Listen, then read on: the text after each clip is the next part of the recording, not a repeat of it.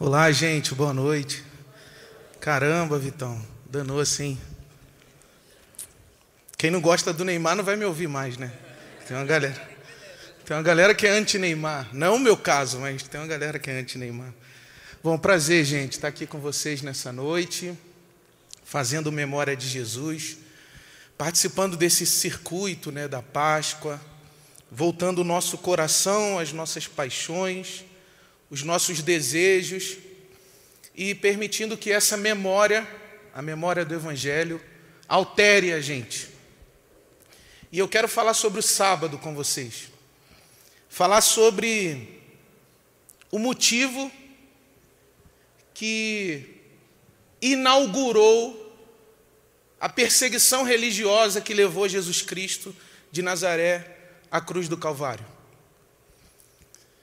Diz o Evangelho de João que foi por causa de um sábado, mais precisamente por causa de como Jesus lidava com o sábado, que os líderes religiosos da sua geração literalmente articularam um modo de matá-lo. É isso que diz o Evangelho de João. E foi logo depois da cura de um jovem junto ao tanque de Betesda, num sábado,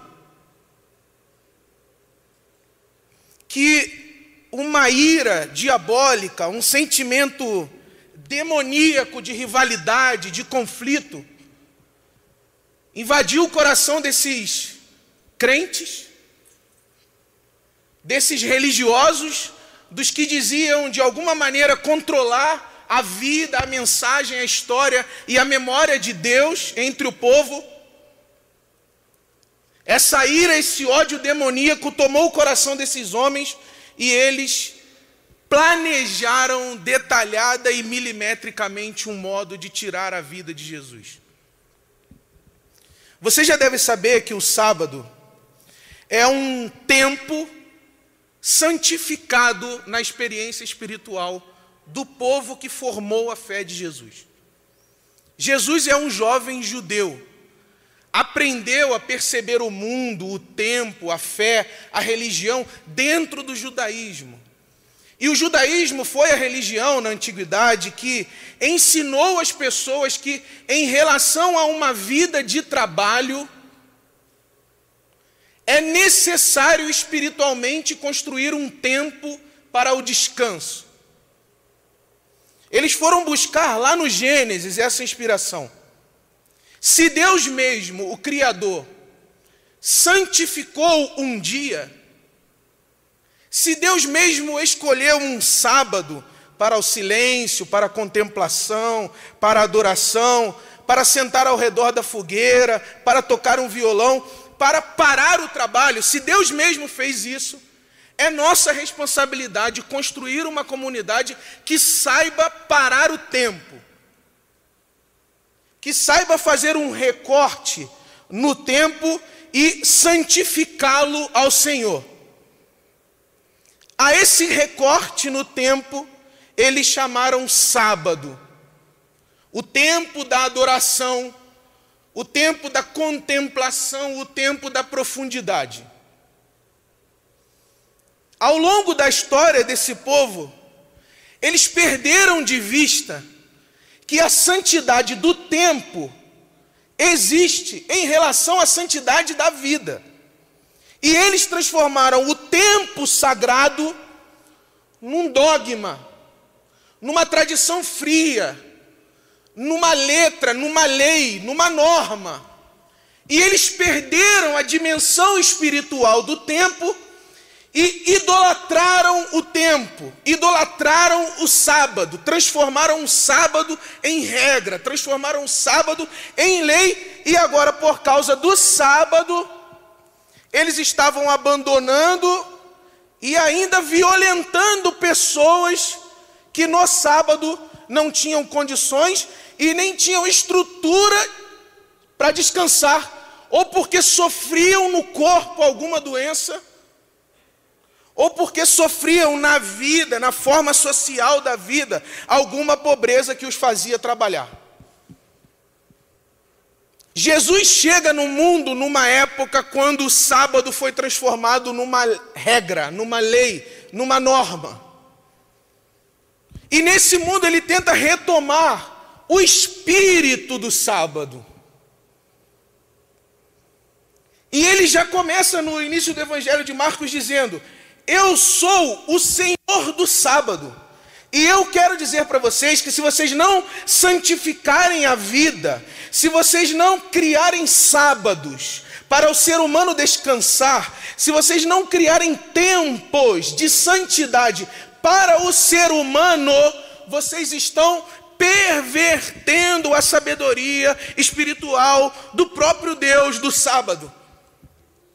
Porque o sábado existe para o homem e não o homem existe para o sábado.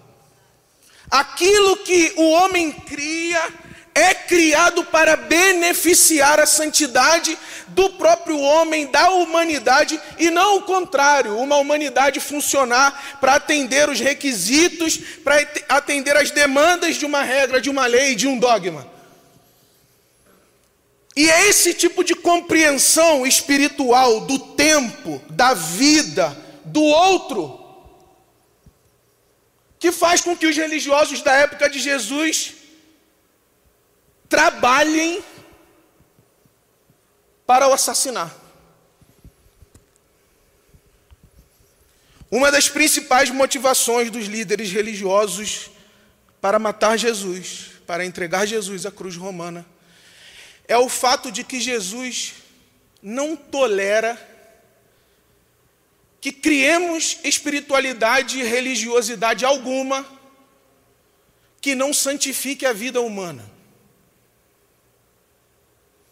O fato de que, com o sábado, por meio de Jesus, Deus está dizendo que as nossas tradições, os nossos ritos, as nossas músicas, as nossas mesas, as nossas orações, os nossos cânticos, as nossas devoções, ou existem para santificar a vida, ou são ídolos, em nome dos quais nós levamos o próprio Deus à cruz. Se, ainda hoje, é inaceitável para alguns e para algumas, de que o próprio Deus é glorificado na santidade da vida, se ainda hoje é inaceitável para alguns e para algumas que o próprio Deus é exaltado quando você está vivo e vive por meio dele, imagine naquela geração, imagine naquele fundamentalismo, imagine naquela configuração religiosa. Inaceitável, inaceitável que a gente tenha que proteger o ser humano antes de cumprir os rituais e as necessidades da religião, inaceitável. Inaceitável que a gente tenha que cuidar do outro antes de se dedicar à nossa própria tradição, antes de se dedicar à nossa própria religião. E no capítulo 5 do Evangelho de João, Jesus termina de cuidar, termina de curar, termina de amar um jovem que sofria por um longo tempo num espaço de sofrimento chamado tanque de Betesda. E os religiosos, ao invés de comemorarem a cura desse jovem, e os religiosos, ao invés de se encantarem com o fato de que finalmente aquela pessoa que sofria, finalmente aquela pessoa que se doía, finalmente aquela pessoa que, que, que sentia o peso da morte contra o seu corpo todo dia, finalmente ela está livre. Finalmente ela encontrou saúde, finalmente ela encontrou cura, finalmente ela encontrou liberdade, ao invés dos religiosos celebrarem a cura, eles lembraram do sábado. E é exatamente isso que a idolatria faz com a gente. A gente se torna incapaz de se unir ao outro, de celebrar o outro, de louvar a Deus pela vida do outro, porque a gente fica pensando como é que, afinal de contas, esse outro está quebrando alguma tradição. Como é que, afinal de contas, esse outro não está cumprindo o sábado como nós acreditamos que o sábado deveria ser cumprido? Como é que, afinal de contas, esse outro não está obedecendo a Deus na forma da nossa tradição? E ao invés da gente se dar conta que o que aconteceu diante da gente foi um milagre, nós, apegados às nossas tradições, nos tornamos incapazes de celebrar a Deus o fato de que o outro foi curado, o fato de que o outro foi encontrado, o fato de que o outro teve uma experiência de libertação com Jesus. Se a experiência dele não cabe na nossa caixinha religiosa, se a experiência dele não cabe no nosso modo de interpretar a vida, se a experiência dele não cabe no nosso modo de discernir o tempo,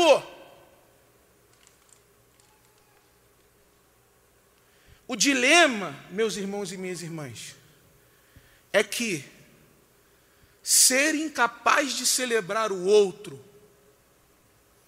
é o primeiro passo para assassinar Deus. Ser incapaz de ver o que Deus está fazendo na sua vida e me alegrar contigo e por você é a primeira brecha que se abre na espiritualidade e no coração para que o próprio Deus seja assassinado finalmente. Porque quem é incapaz de celebrar o outro por causa do sábado, é incapaz de conviver com Deus que coloca o outro à frente do sábado. O sábado foi feito para guardar o homem. Mas pelo menos em outras seis cenas do Novo Testamento, os religiosos se agitaram, porque Jesus estava quebrando a lógica do sábado para proteger os seus iguais, os seus irmãos, os seus queridos, as suas queridas, e isso causa perplexidade naquela geração. A sogra de Pedro, com quanto seja sogra, e a gente não saiba muito bem o quanto que Pedro gostou dessa cena, mas a sogra de Pedro foi curada por Jesus num sábado. Um homem que tinha a mão, entre aspas, mirrada, na sua Bíblia está assim, né? Um homem que tinha uma mão paralisada, foi curado num sábado. Jesus chama ele para o meio de uma comunidade e cura a mão dele no dia que os religiosos o impediam de fazer aquilo. Um cego de nascença foi curado num sábado, no Evangelho de João, capítulo 9. Esse jovem aqui, em João, capítulo 5, ele é curado num sábado. A Bíblia conta a história de um homem que tinha os membros superiores e inferiores inchados. As versões mais contemporâneas falam que é uma hidrólise. Ele era doente, inviabilizado de se locomover. E ele é curado no sábado por Jesus. No Evangelho de Lucas, no capítulo 13 e no capítulo 14, há outras duas cenas. Uma mulher paralítica anos na sua vida.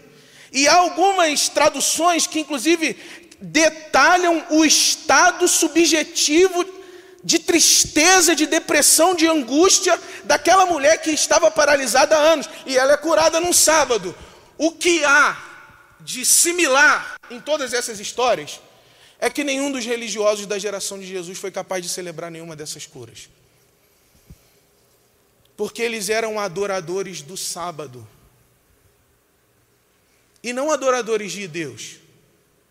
Ainda que se dissessem adoradores de Deus, ao se mostrarem incapazes de valorizar cada uma dessas experiências e cada uma dessas vidas, eles ficaram pensando no sábado que tinha sido violado em cada uma dessas cenas.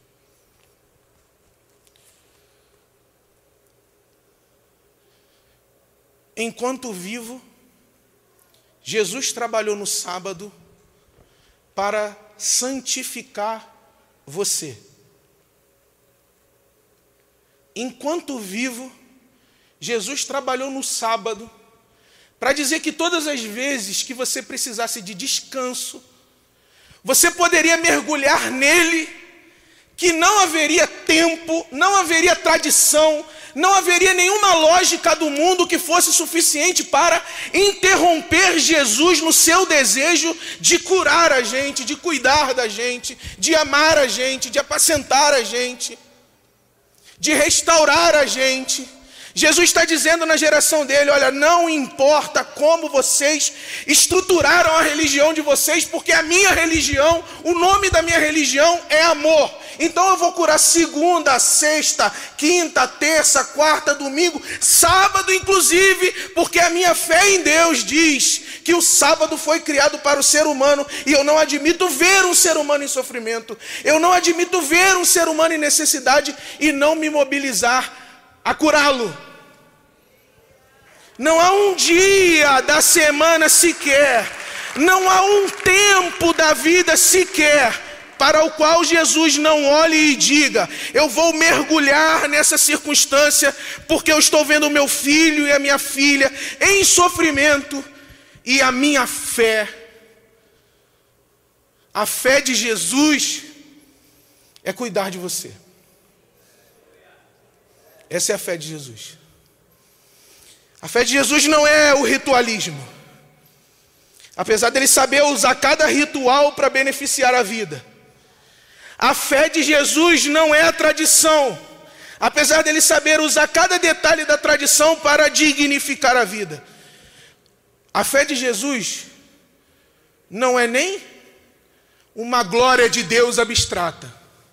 A fé de Jesus é a glória de Deus manifesta na sua vida restaurada, na minha vida restaurada. É a glória manifesta. Quando quando o jovem que sofria há anos no tanque de Betesda, escuta, pega a sua maca, levanta e anda. Jesus, mas é sábado, se eu fizer esse movimento, eu vou trabalhar e os religiosos da nossa geração vai perseguir a gente. Não me importa, levanta e anda. E essa glória manifesta aí na cura, na libertação, na generosidade, na solidariedade, na participação no sofrimento do outro. Essa glória manifesta aí é a glória de Deus. É a glória que Jesus nos ensinou a enxergar. É a glória que Jesus nos, ensinou a contemplar. É a glória que Jesus nos ensinou a, a adorar. É a glória que Jesus nos ensinou a transmitir. É a glória que Jesus nos ensinou a testemunhar. A glória de Deus, o ser humano vivo. A glória de Deus é o ser humano vivo. E é porque esses seres humanos, na linguagem do próprio Evangelho, cegos com relação a Deus. É porque esses seres humanos estão cegos com relação a Deus que eles não percebem que é o próprio Deus curando. Eles não percebem que é o próprio Deus amando. Eles não percebem que é o próprio Deus levantando, erguendo, redimindo, eles não percebem. Eles estão tão cegos que quando o cego enxerga, eles não conseguem compreender, eles não conseguem visualizar que aquela experiência de iluminação e de revelação da vida é o próprio Deus restaurando vista aos cegos. Eles estão tão cegos que eles só são capazes de ver um jovem quebrando o sábado para que o outro possa ver.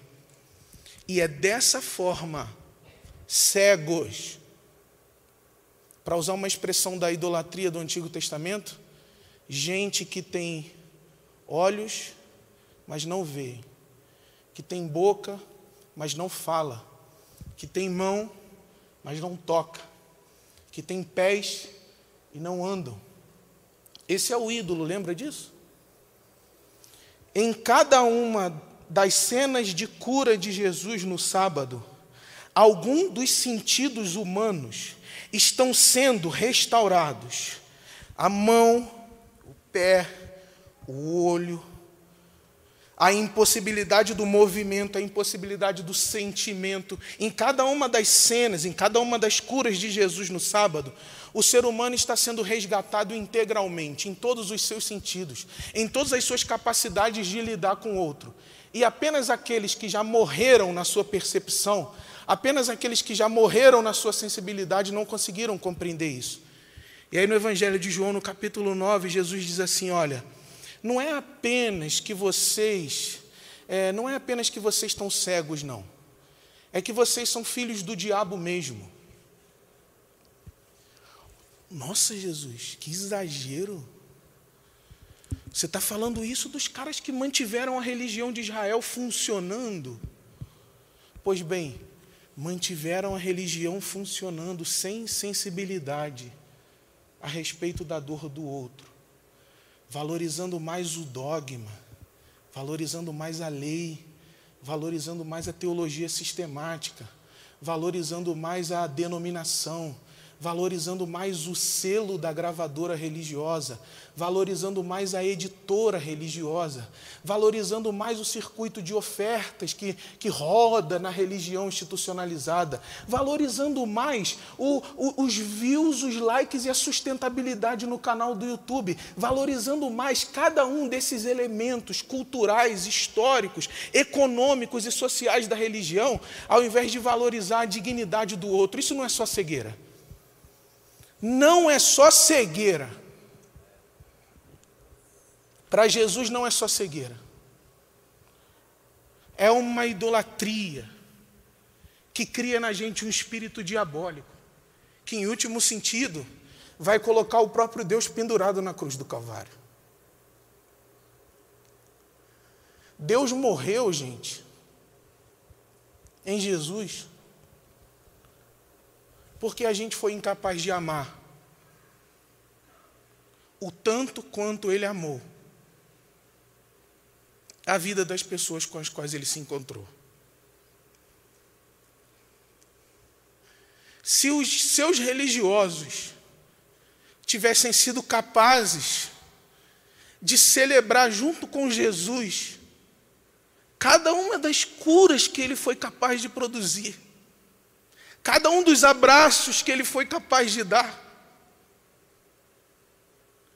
cada uma das refeições que ele foi capaz de partilhar com pessoas que a religião odiava.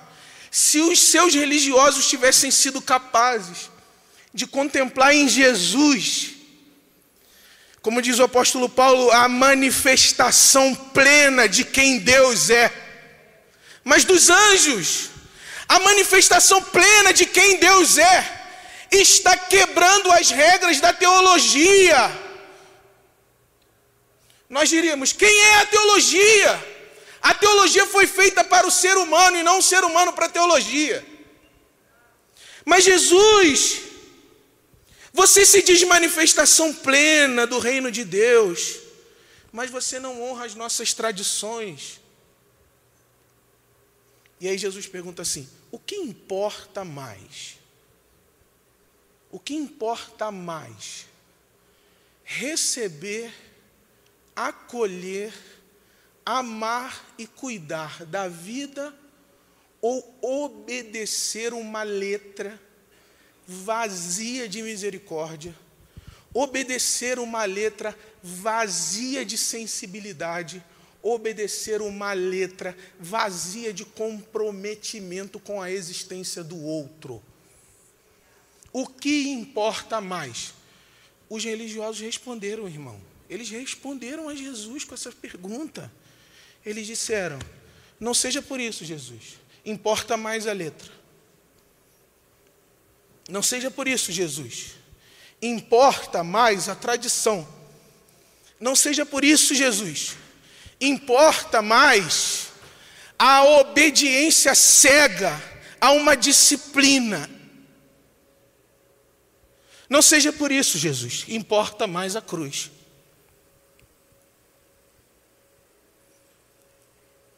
O final do Evangelho de João descreve o tempo dentro do qual os religiosos disseram assim: por que importa mais a cruz Nós precisamos assassinar Jesus para que esse jeito com o qual ele vive a vida não destrua as nossas tradições. Você lembra a conversa dos sacerdotes? É, é, no final do Evangelho de João, no capítulo 13, no capítulo 14, ele diz assim: Olha, importa matar Jesus antes que Jesus destrua a nossa nação. Antes que Jesus vá vivendo de um jeito constrangedoramente amoroso e convença as pessoas que o amor é suficiente, antes que Jesus vá vivendo de um jeito radicalmente generoso e prove para as pessoas que a generosidade salva, antes que Jesus vá vivendo de um modo profundamente perdoador e mostre para as pessoas que o perdão nos redime da violência, antes que Jesus vá vivendo de um modo extremamente extremamente hospitaleiro e prove para as pessoas que não importa se elas são gregas, não importa se elas são se elas são cirofenícias, não importa se elas são romanas, porque elas têm lugar na família de Deus. Antes que esse jovem convença as pessoas de que o amor salva. E só o amor salva Prendam esse jovem na cruz.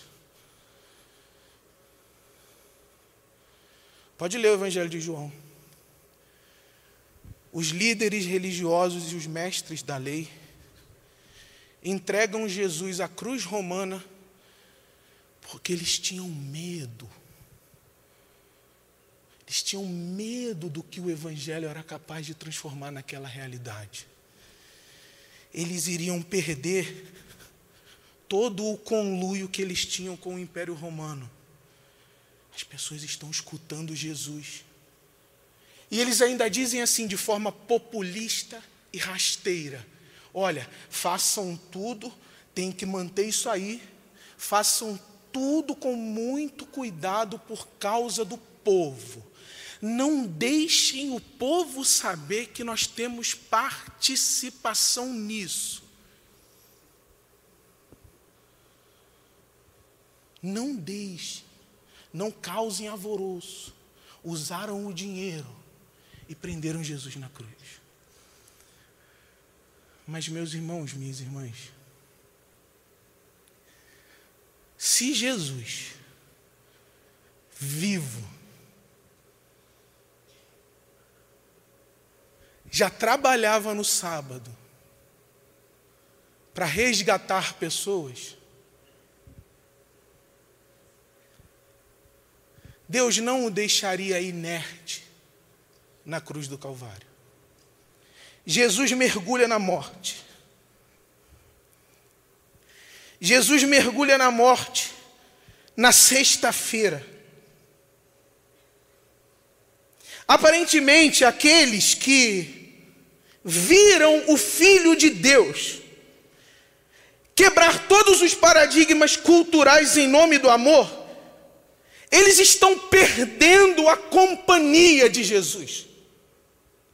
É como se os religiosos que o prenderam na cruz estivessem vencendo naquela cena é como se os religiosos que o prenderam na cruz estivessem destruindo toda possibilidade de esperança, toda possibilidade de um Deus generoso comigo que sofro, de um Deus generoso comigo que peco, de um Deus generoso comigo que sou falho, de um Deus generoso comigo que sou manco, de um Deus generoso comigo que sinto dor. É como se eles estivessem vendo o poder da violência superando, superando o Deus do amor. Porque a noite da sexta-feira representa isso, o desamparo radical. Imagina o jovem que sofreu junto ao tanque de Betesda pensando: caramba, quanto tempo mais vai levar para eu conhecer alguém que vivia Deus da forma como aquele jovem vivia? Imagina, gente. Imaginem as mulheres daquela geração pensando: quanto tempo mais vai levar para eu encontrar um Deus que escutava, que acolhia, que dignificava mulheres, tal como aquele jovem fazia? Imagina, gente, os deficientes físicos. Imaginem os cegos. Sabe o que ia acontecer com esse pessoal de novo? Eles voltariam a se aglomerar em espaços de necessidade. Eles voltariam a habitar o tanque de Betesda. Eles voltariam a uma cegueira de nascença que era interpretada pelos religiosos como uma maldição. Logo, eles voltariam a sentir o peso subjetivo de se considerar amaldiçoado pelo outro. Você já passou por isso? Você já passou pela sensação de ser olhado como um amaldiçoado? De ser olhado como um deficiente? De ser olhado como um pecador de nascença? De ser olhado como um impuro? Imagina você que foi olhado como um impuro recebendo o convite de Jesus de Nazaré, dizendo: Ei, eu vou, eu vou fazer uma refeição na sua casa. Jesus, você está louco, como é que você vai expor Deus a um risco como esse? Agora você imagina esse jovem ali, olhando para sexta-feira, para a crucificação, dizendo: Meu Deus, não é possível que o Senhor esteja do lado daqueles que matam esse jovem. Não é possível que o Senhor esteja favorável aos religiosos que nos maltrataram por tanto tempo e que agora tiram a vida desse jovem que falou em seu nome. E não era possível mesmo, meus irmãos, porque continua não sendo possível Deus tomar o lado, Deus favorecer aqueles que transformam a sua existência, reduzem a sua existência a nada. É impossível que Deus esteja ao lado daqueles que usam o nome de Deus, que usam o sábado, que usam qualquer justificativa religiosa sequer para produzir a morte. E aí, meus irmãos, como diz o apóstolo Paulo, depois que Jesus respira, entrega o seu espírito e morre, quando todos estão desesperados com o que pode ter acontecido naquela cena, o poder da ressurreição começa a operar no corpo de Jesus. Quatro passagens no Novo Testamento tentam explicar o que está acontecendo sábado enquanto há um silêncio sepulcral no mundo. Uma delas diz que Deus, em Cristo, está visitando o mundo dos mortos, trabalhando sábado mais uma vez visitando o mundo dos mortos, para libertar aqueles que haviam perdido as suas vidas em tempo de ignorância. Trabalha sábado, dentro da eternidade, trabalha sábado, dentro do mundo dos mortos, para dar inclusive oportunidade àqueles que morreram sem saber que Deus era tão capaz de amar assim, de ser resgatados pelo poder de Deus. Pedro diz isso. Pedro diz que Jesus estava trabalhando sábado. As outras passagens dizem que Deus estava trabalhando em Jesus, no corpo de Jesus, para que no domingo, para que no dia seguinte, o filho do homem voltasse à vida de novo. Olha essa expressão. trazendo consigo todos os mortos, sendo o primogênito dentre os mortos. O primeiro entre nós a atravessar a morte e a sair do outro lado glorioso, em triunfo, em glória, dizendo: Se eu ressuscitei, vocês ressuscitarão também. Se Deus me tirou de dentro dos mortos, Deus tirará vocês de dentro dos mortos também. Deus estava trabalhando no corpo de Jesus para ele ser, como diz a carta aos Romanos, o primogênito dentre os mortos. Para tirar a gente de dentro da morte também. Para resgatar a nossa vida desse tanque de Betesda aí, desse tanque de Betesda que é a morte para resgatar a gente dessa cegueira que é a morte, para resgatar a gente dessa doença que é a morte. Deus estava imergindo a sua mão na morte, resgatando Jesus da morte, e nele, com ele, todos e todas nós amarrados e amarradas, na justiça, na dádiva do seu amor todos e todas nós, vindo com Jesus de dentro da morte. Jesus estava trabalhando sábado, para que a gente entendesse definitivamente que nem a morte, nem a vida,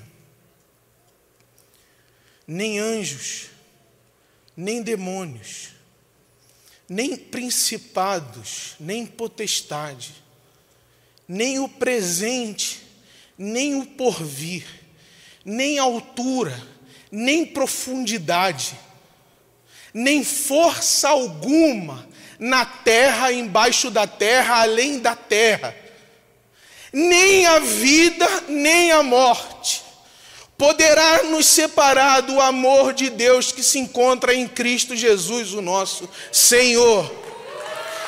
Nem o presente, nem o porvir. Deus está trabalhando em Jesus no sábado do silêncio, para que, mesmo na morte, nós encontremos em Deus o nosso descanso a morte que é esse pavor, a morte que ao mesmo tempo é uma certeza e um desespero.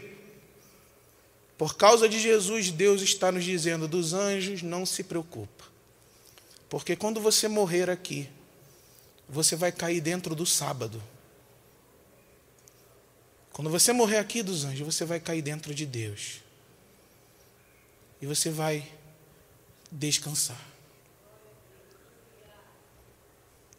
Sim, Jesus, eu tenho medo.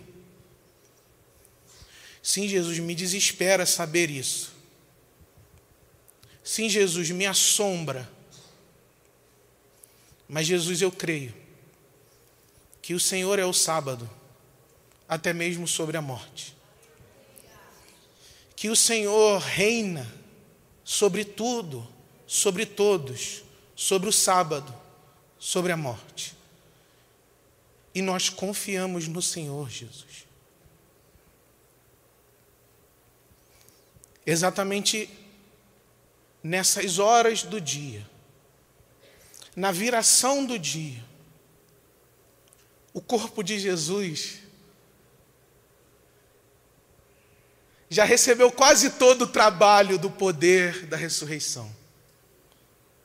Eu fico imaginando a revitalização das células, a revitalização. E essa é uma preocupação do Novo Testamento quando vai dizer que o corpo de Jesus não sofreu decomposição, porque era o corpo do justo e o corpo do justo não pode perecer.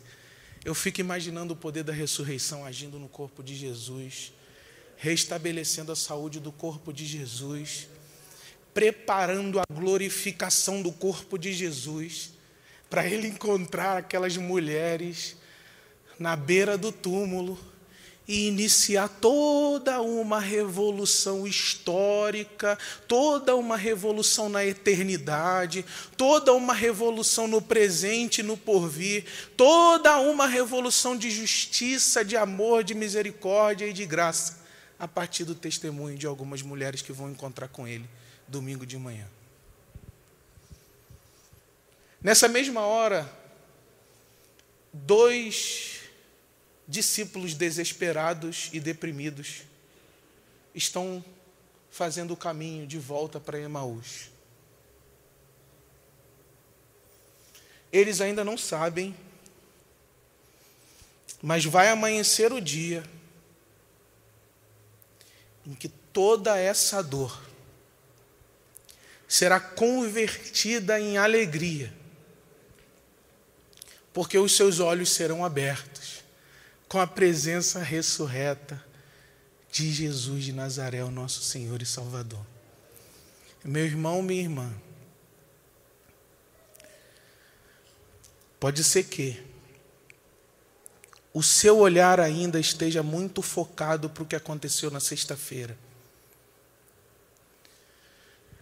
Mas eu quero que você entenda que entre a morte da sexta-feira e a ressurreição do domingo, você também pode descansar.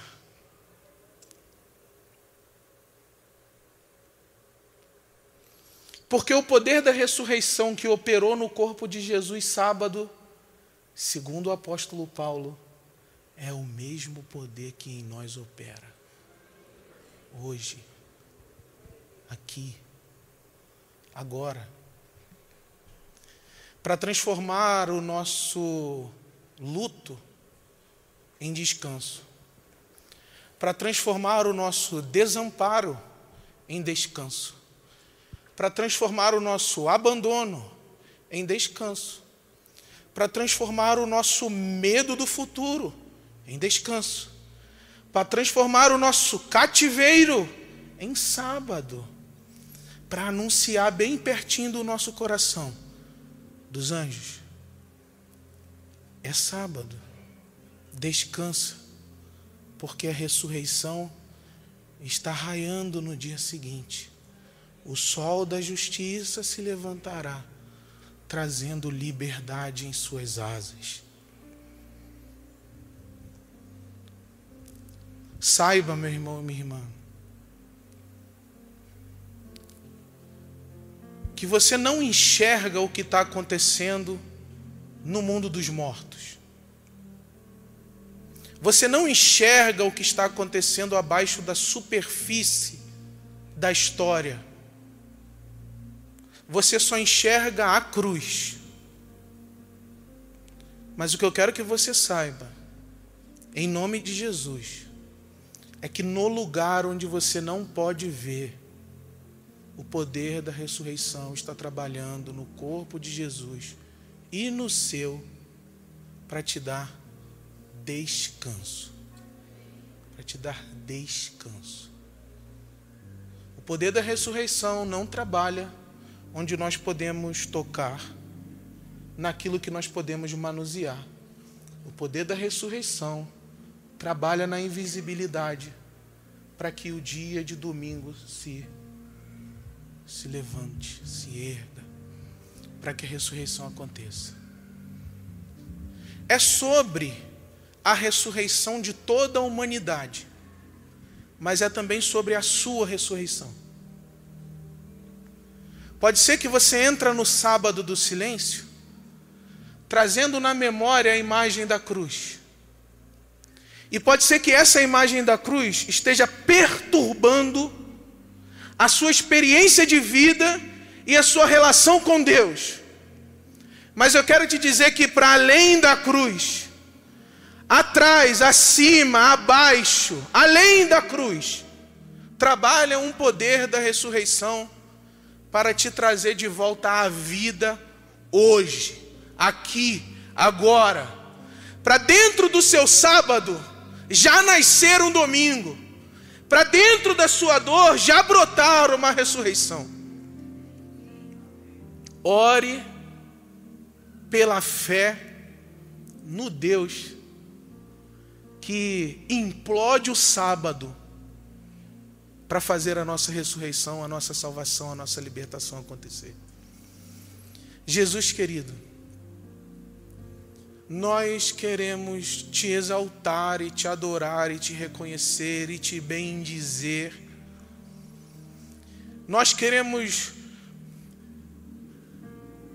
nós queremos te adorar, Jesus, por ter feito todo esse caminho de salvação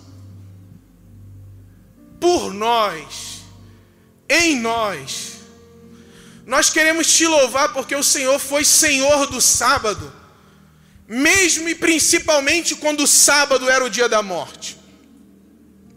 Nós queremos te louvar, Jesus, porque o Senhor foi às profundezas do sofrimento, tudo para simplesmente nos trazer de volta, amados e amadas para o coração de Deus. E nós queremos te louvar por isso, Jesus. Te bendizer por isso, Jesus.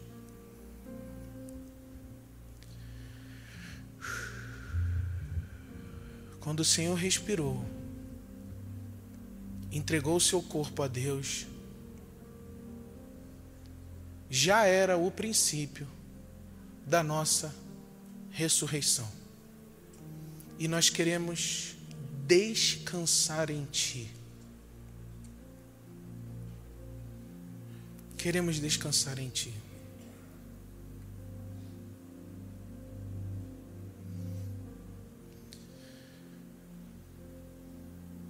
Ora aí no seu lugar, meu irmão.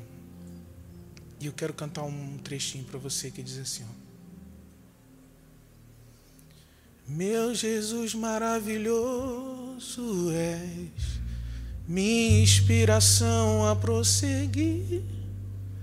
E mesmo quando tudo não vai bem, eu continuo olhando para ti, pois sei que tu tens o melhor para mim. Há um desejo no seu coração, ó, dá-nos forças para continuar guardando esse sábado em oração. Firme, ó Deus, está o meu coração, firme nas promessas do Senhor. Eu continuo olhando para ti, e assim eu sei que posso prosseguir.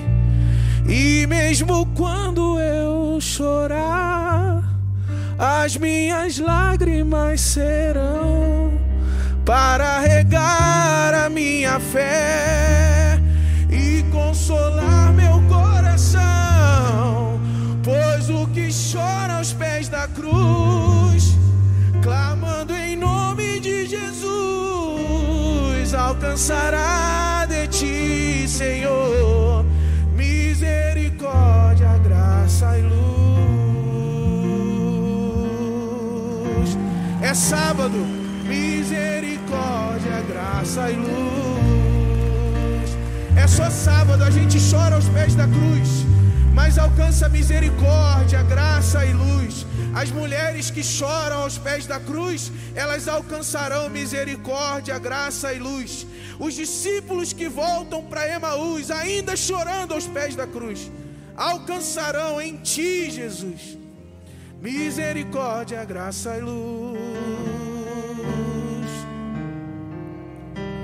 Seu grande amor não cessa, eterno não tem fim. Quão grande és tu, Senhor, quão grande és para nós.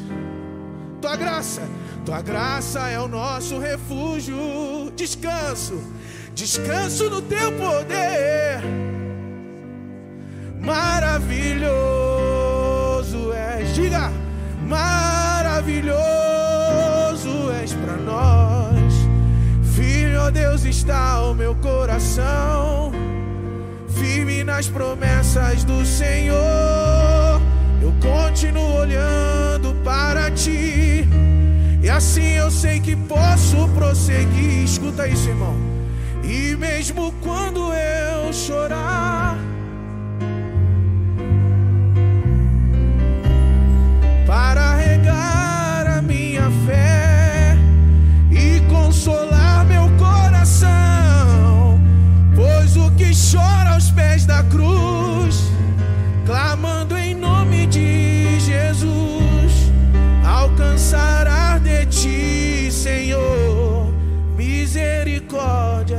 e luz.